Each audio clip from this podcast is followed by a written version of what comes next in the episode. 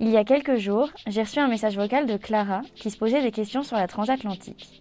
Hello Donc c'est Clara, c'est trop chouette que tu prennes le temps de répondre euh, aux questions que j'ai vis-à-vis de la transat et euh, faire de la voile euh, en bateau stop. En écoutant son vocal, je me suis reconnue. Moi, un an plus tôt, me posant un tas de questions sur la traversée et en trouvant finalement peu d'informations. Pour ceux qui se souviennent, dans l'épisode 30, j'avais interviewé François avant mon propre départ. Il m'avait partagé son aventure, ce qui, avec d'autres témoignages recueillis, m'avait décidé à me lancer. Je suis parti en octobre 2018, juste après mes études, le 10 octobre 2018 exactement. Et donc j'ai commencé donc euh, en partant de Douai, donc je suis parti en autostop euh, jusqu'au sud de l'Espagne, jusqu'à Gibraltar, pour traverser l'Atlantique a un peu des saisons euh, pour passer. Enfin, j'avais lu ça sur internet et du coup, je voulais pas louper la saison et partir le plus vite possible en essayant de trouver un bateau pour traverser donc il y a pas mal de, manières de faire du, bateau stop, mais moi je voulais vraiment la vivre de la manière la plus euh, aventure possible, c'est-à-dire que je suis littéralement arrivé au port et euh, je suis allé demander au bateau un à un euh, s'il partait, s'il traversait l'Atlantique. Du coup, j'ai pensé que mes réponses aux questions de Clara pourraient vous aiguiller, comme François l'a fait pour moi, si vous souhaitez vous aussi vous lancer dans l'aventure de la transatlantique. Bonjour à tous et bienvenue dans la mini-série Tips Bateau Stop du podcast Retour à l'instant T. Cette mini-série d'épisodes est vouée à vous aider et à vous donner un maximum de tips pour votre traversée de l'Atlantique et votre voyage au long terme de manière générale.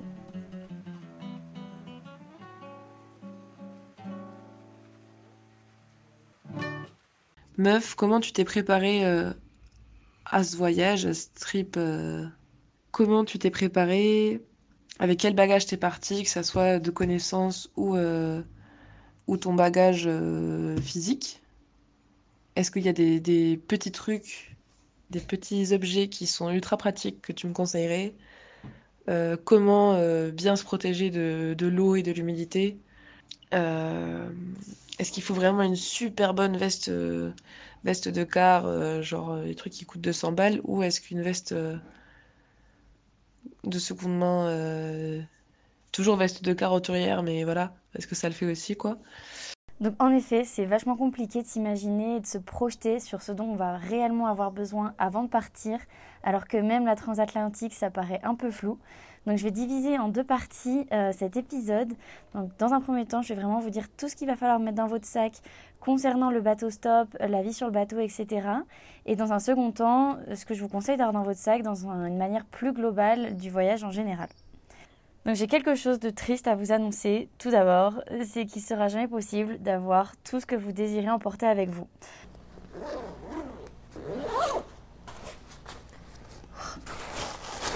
Merde, c'est où ce truc? Je sais s'il fait faire froid. Ah, peut-être que je vais avoir trop chaud. Oh, je sais pas quoi prendre. Il va y avoir vraiment de la pluie? Que je prends le legging ou le pantalon? Donc je l'ai appris à mes dépens, mais il n'est pas réaliste d'emporter tout ce qui va nous sembler nécessaire euh, pour des éventuelles situations qui pourraient se produire. Donc par exemple, la veille de mon départ, euh, je me suis confrontée à cette réalité en essayant de mettre tout ce que j'avais préparé dans mon sac et déjà ça rentrait pas. Donc j'ai dû faire un premier tri et ensuite c'était vraiment trop lourd donc j'ai dû en faire un second. Donc concrètement, comment on fait? Eh bien simplement, on accepte l'idée de prendre vraiment seulement l'essentiel. Euh, sur la route, on va se débarrasser de certaines choses, on pourra aussi en acheter des nouvelles. Et, donc c'est un roulement qui se fera progressivement, mais on ne pourra pas partir le premier jour avec tout ce dont on utilisera pendant, je ne sais pas, six mois, un an de voyage. Non mais imagine, je me chope une infection de je sais pas quoi, peut-être que je vais avoir mal à la tête, peut-être que je vais avoir mes règles qui vont me faire hyper mal, en vrai j'en sais rien. Sur le chemin, on pourra vraiment s'acheter tout ce dont on a besoin, des vêtements, des médicaments, euh, des protections hygiéniques, euh, quel que soit euh, ce dont on aura besoin à un instant T, on pourra l'acquérir sur le moment. Donc, il faut vraiment essayer d'avoir le minimum le jour du départ. La toute première recommandation, va concerner le sac. Donc il faut bien choisir son sac et surtout il faut bien choisir sa taille. Parce que plus il sera grand, plus on aura envie de le remplir de mille trucs et du coup, plus il sera lourd. Donc je vous invite vraiment à vous procurer un sac qui a une capacité entre 30 et 50 litres. Le mien il est 50 litres et vraiment quand je le remplis il est déjà beaucoup trop lourd. Donc les voyageurs qui partiront avec un 30 litres, vous êtes les méga boss, c'est vraiment le strict minimum et c'est vraiment ce dont on a besoin. Alors qu'avec un sac de 50 litres, on a déjà de la place pour prendre des trucs en trop, quoi. Maintenant qu'on a choisi son sac, un sac donc entre 30 et 50 litres qui soit plutôt agréable à porter, donc prenez un truc qui soit fait exprès, un backpack et qui soit plutôt pas trop lourd euh, à vide, avec plein de poches. Voilà, ça c'est mes recos. Après, on va voir les, du coup les affaires, l'équipement spécifique au bateau stop.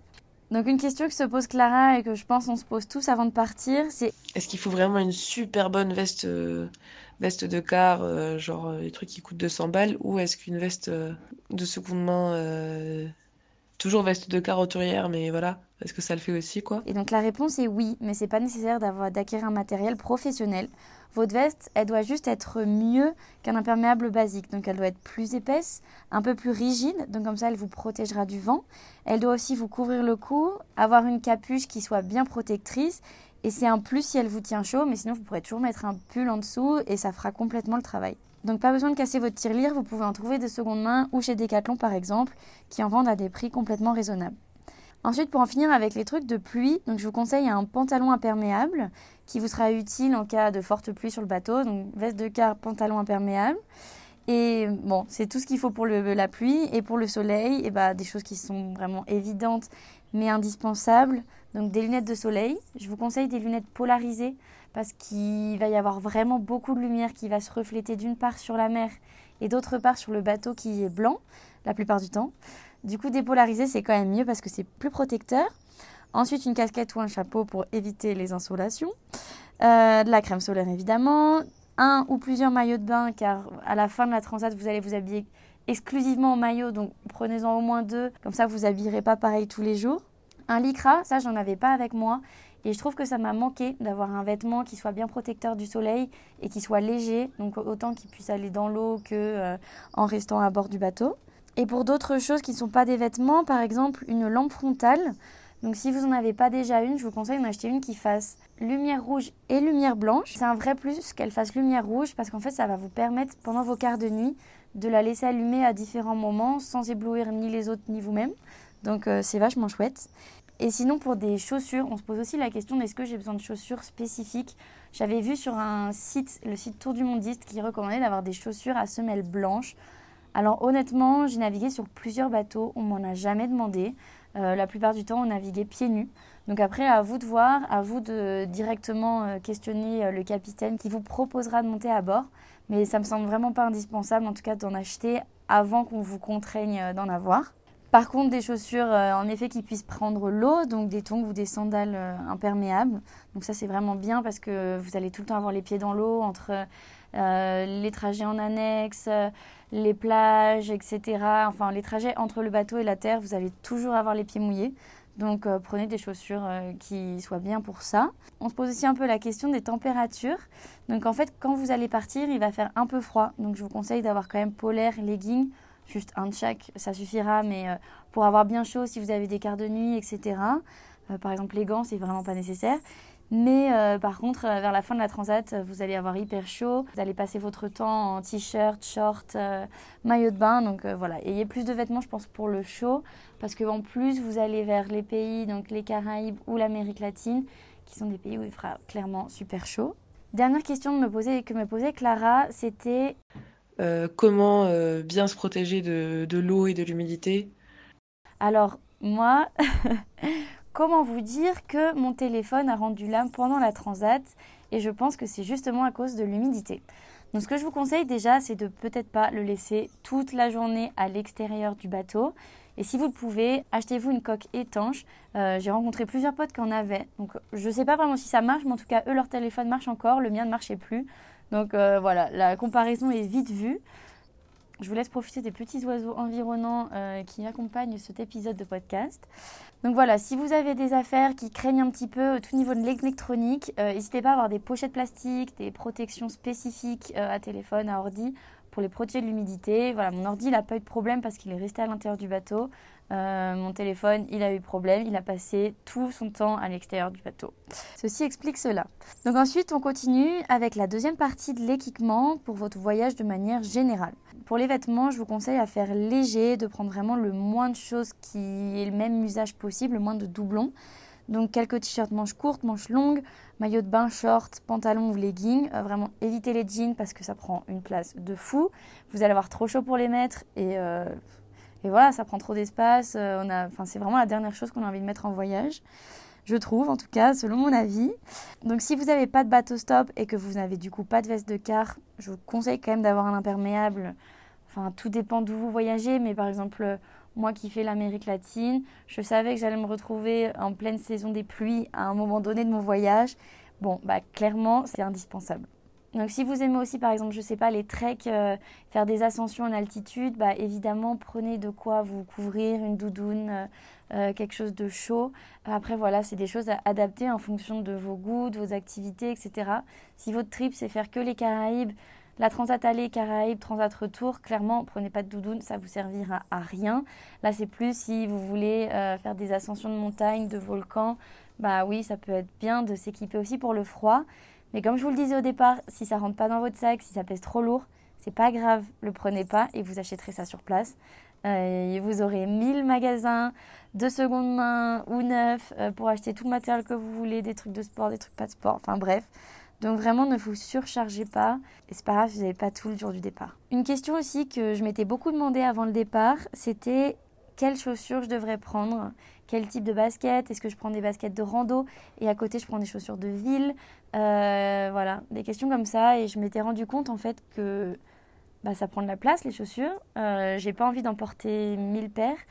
Et comme j'ai quand même passé beaucoup de temps au soleil, euh, en fait, avoir plusieurs paires de baskets, ça paraîtrait complètement inutile.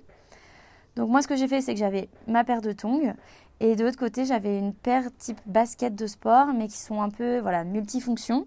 Donc c'est-à-dire qu'en fait, j'ai des chaussures, j'ai choisi des chaussures de trail avec lesquelles je peux marcher, courir, randonner, etc. Je vous conseille de prendre un truc un peu sobre, passe-partout. Comme ça, voilà, si vous restez en ville, que vous devez faire des sorties et tout, bah, c'est cool d'avoir des chaussures qui sont pas vraiment genre euh, qu'une esthétique de rando. Et après, en équipement supplémentaire, ben, en fait, ça va pareil, ça va dépendre de vos ambitions, de ce que vous aimez comme type d'activité. Voilà, moi j'ai pris un équipement de camping. À vous de voir si ça vous sera utile. C'est optionnel parce que déjà ça ajoute beaucoup de poids à votre sac entre euh, la tente, le sac de couchage, le matelas. Après, il y a l'autre option qui va être hamac et sac de couchage. Après, à vous de choisir si vous voulez avoir un équipement de camping, lequel est fait pour vous? Moi, je sais que j'ai préféré la tente parce que le hamac, en effet, bah, il faut être sûr d'avoir des arbres là où on a envie de camper, alors que la tente, je peux la planter un peu n'importe où. Et après, s'il faut voir en fonction des pour et des contre, le hamac est quand même beaucoup plus léger et il va prendre moins d'espace dans votre sac. Donc voilà, c'est à vous de choisir en fonction de ce que vous souhaitez. Mais si vous prenez une tente, vraiment prenez la moins lourde possible. Je sais que c'est un investissement, mais enfin, sinon vous allez juste vous casser le dos.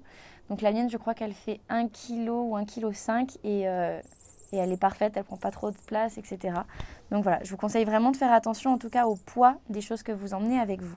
Et enfin, comme me demandait Clara... Est-ce qu'il y a des, petits trucs, des petits objets qui sont ultra pratiques que tu me conseillerais? Donc je vais vraiment faire tout dans le désordre, mais ce que j'ai trouvé chouette d'avoir, par exemple, c'est un couteau suisse. Donc c'est toujours pratique pour faire des pique-niques, pour couper un truc gênant, euh, que l'on soit en rando ou euh, à l'hostel. Du PQ. Et oui, bah c'est surtout pour les randos que je vous dis ça, mais avoir un petit rouleau de PQ dans un sac plastique pour pas qu'il prenne l'eau. Euh, c'est toujours bien d'avoir ça dans son sac parce que parfois on peut avoir des moments de solitude. Donc euh, voilà, je vous recommande d'avoir ça. Euh, une gourde aussi, c'est bien pour éviter d'acheter de l'eau, enfin d'acheter des bouteilles d'eau à chaque fois que l'eau sera potable. Bah, c'est bien d'avoir une gourde. Sinon, il y a aussi l'option gourde filtrante. Franchement, c'est chouette. autre point, plusieurs cartes bleues. Donc ça, je sais qu'on n'y pense pas forcément avant de partir. On me l'avait recommandé avant mon départ et c'est vrai que sinon, j'aurais pas pensé. En fait, le bon point d'avoir plusieurs cartes bleues, c'est que parfois, euh, votre carte ne marchera pas euh, dans toutes les banques. Donc, ça vous, ça vous, évitera un moment un peu de stress à vous dire merde, comment je fais? Bah, On sort la deuxième carte. Et aussi, ça vous permet d'en avoir deux à des endroits différents au cas où, pour X raisons, euh, l'une vous soit volée ou que vous en perdiez une, etc. Ce n'est pas un placement de produit, mais je vous fais deux recommandations. moi, mes deux cartes sont Revolut et Boursorama. Boursorama, le point super chouette, c'est que en créant un compte, en tout cas il y a un an, ils proposaient une offre pour avoir, je crois, 300 euros. Si on mettait 100 euros sur le compte, on avait 300 euros d'offert. Donc autant vous dire que j'ai foncé. Et euh, deuxième truc, c'est Revolut. Voilà, donc j'ai pris dans les deux des cartes gratuites. évidemment, euh, si c'est gratuit, c'est qu'il y a un désavantage, c'est que je suis obligée de m'en servir chaque mois. Si je ne me sers pas d'une carte pendant un mois, ils vont prélever, je crois, entre 3 et 5 euros. Voilà, à vous de vérifier, lisez les petites lignes parce que si c'est gratuit, il y a toujours une entourloupe. Mais voilà, important d'avoir plusieurs cartes avec soi. Et ensuite, des petits trucs en plus, du genre euh, savon, shampoing solide. Moi, j'ai deux en solide parce que c'est beaucoup plus pratique, moins d'espace, etc. Et moins lourd. Euh, liseuse, écouteurs, adaptateurs, euh, un carnet avec des crayons pour écrire, pour dessiner. Des jeux de cartes, ça peut être un plus. Moi, j'en ai pas, je compte sur les autres, mais vraiment, ça peut être cool d'en avoir avec soi. Anti-moustique, crème solaire, une casquette. Et voilà, je crois que j'ai dit l'essentiel des petits objets en plus à avoir avec soi. Donc ma liste, elle est finie. Euh, je vais vous faire une version écrite qui sera disponible en description pour vous aider. Comme ça, vous pourrez cocher, vous pouvez rayer en fonction de ce que vous venez de mettre dans votre sac et vous pourrez ajouter ce qui vous semble nécessaire, ajouter en plus et enlever ce qui ne vous semble pas. Et pour finir, euh, deux conseils. Ne prenez pas avec vous vos habits préférés. Moi, je m'étais dit, ah bah, comme je pars longtemps et que je mets toujours les mêmes vêtements, je vais prendre les choses que j'aime le plus. Grave erreur, euh, parce que déjà, on va les abîmer à force de les mettre tout le temps. Et en plus, à la fin, on finit par les détester, quoi. Vu qu'on les met tous les jours, un jour sur quatre, on met le même t-shirt, on finit par plus les voir en peinture. Donc, si vous avez idée euh, de prendre des choses, des vêtements avec vous, pensez tout de suite que vous n'allez sûrement pas rentrer avec. Voilà, c'est vraiment quelque chose à penser. Et euh, deuxième conseil, vous partez potentiellement sur cette vidéo en bateau stop. Donc vous faites un voyage quand même sur le long terme qui est pauvre en émissions carbone. Il y a quand même une petite idée de voyager écologiquement. Donc je vous encourage à continuer dans cette lignée et à acheter votre équipement de seconde main, d'acheter le maximum que vous pouvez sur Vinted, Le Bon Coin ou quelque autre euh, site. Et, euh, et demander aussi à votre entourage, pourquoi pas, de vous prêter du matériel. Pas des vêtements parce que vous n'allez pas, pas les ramener, mais du matériel, pourquoi pas. Et enfin, dernière chose, je l'ai cité dans le podcast, le site Tour du Mondiste. C'est vraiment un site génial euh, parce qu'il va en fait pouvoir répondre à toutes vos questions, que ce soit le bateau stop, euh, quoi mettre dans votre sac, quel sac, quelle chaussure, quelle destination, quel vaccin. Bref, ça va vraiment englober toutes les questions possibles, je pense, qu'on peut se poser sur le voyage. Donc je vous recommande vraiment le site tourdumondiste.com ou .fr, j'en sais rien, Tour du Mondiste. Euh, voilà, et en fait, c'est vraiment bien fait parce que c'est des recherches faites à partir de voyageurs. Donc, euh, ils font des questions, des sondages, etc. Et euh, vous avez tous les retours d'expérience. Vraiment, site au top. bah, merci à vous. J'espère que le contenu de cet épisode vous aura, vous aura aidé, vous sera utile. N'hésitez pas à vous abonner, à noter le podcast et à écouter les suivants pour continuer de préparer votre voyage, de vous organiser et que tout se passe pour le mieux. Merci à vous.